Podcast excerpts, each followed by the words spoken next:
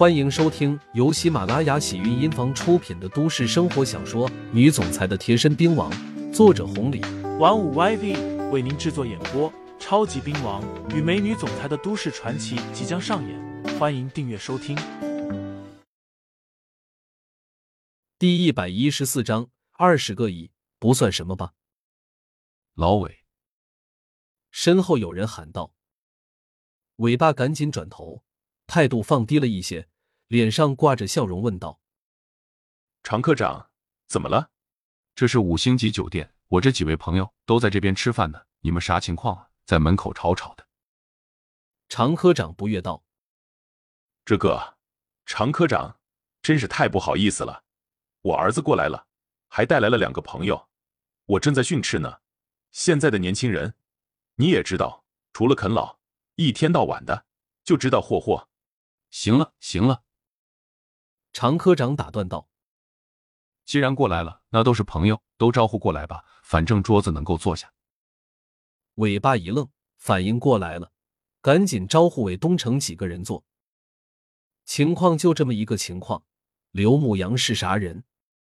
哪里能不明白？到了这会儿，他才笑着说道：“本来我以为这边就三五个人呢。”既然这么多人，那就打扰了，你们吃就行了，我回头再过来。啥意思？常科长不悦道：“让你坐下，你还要走，这是看不起我呢。”常科长这话一出，包间的几个人全都嚷嚷开了，无非是刘牧阳没见过世面，被吓傻了之类的。至于尾巴，直接训斥道：“常科长都说了，还走什么走啊？坐下吧，小子。”别不识好歹啊！我告诉你，这可是五星级酒店，一顿饭要好几万呢。你们这些年轻人要啥面子啊？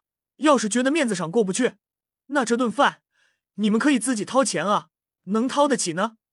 真是不像话！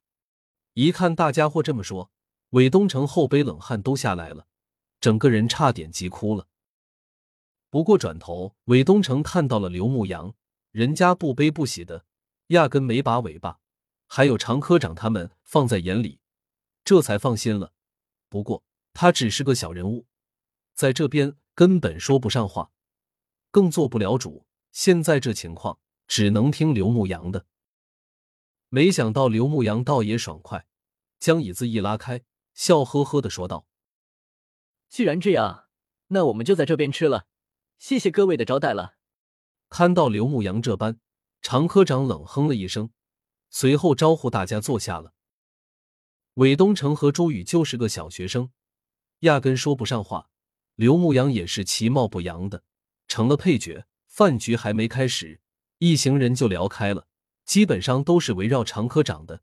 至于几个人的关系、身份，刘牧阳也了解的差不多了。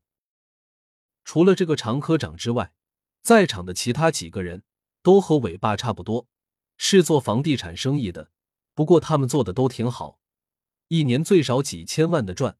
至于韦东城的那位相亲对象，是常科长的一位侄女，虽然家境一般，不过这侄女一副公主的病，而且病得不轻。酒过三巡后，尾巴绕了一个弯，再次询问道：“常科长，你看看东区那块地，这一次开发能不能开发到那个地方呢？这个。”我确实不太清楚，不过这一次哪怕不开发到了，那地方价格也不会低于这个数。常科长伸出了两个手指头，另外一个房地产老板肥头大耳的，是尾巴的一个朋友，叫做工程工。他猜测道：“两个亿？不对。”尾巴说道：“那是两千万，不可能啊！那块地看着面积不小，哪怕是成本，两千万。”也拉不下来呀，呵呵。常科长笑了笑说道：“怎么可能？两千万光是地皮都不止，更别说开发做起来了是二十个亿。”四。一听到常科长这么说，在座的几个人全都倒吸了一口冷气。工程工说道：“二十个亿！我的妈！这一次看样子，那一片是大面积开发了。除了商务楼，还要做一个地铁站。”二十个亿不算什么吧？常科长说道。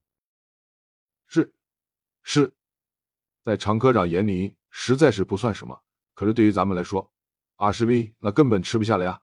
韦总，这一次看样子咱们拉过来吃的饭，那就是对的。有钱大家一块赚嘛。二十 V 就让你自己这么大的工程量，你敢接吗？龚总说的是，这么大的工程，回头咱们得好好的和气。不过，这快递，很多公司都在虎视眈眈啊。先不说其他的，这一次据说方氏集团都掺和进来了，咱们想拿到也不是那么容易的啊。听众朋友们，本集已播讲完毕，欢迎订阅专辑，投喂月票支持我，我们下期再见。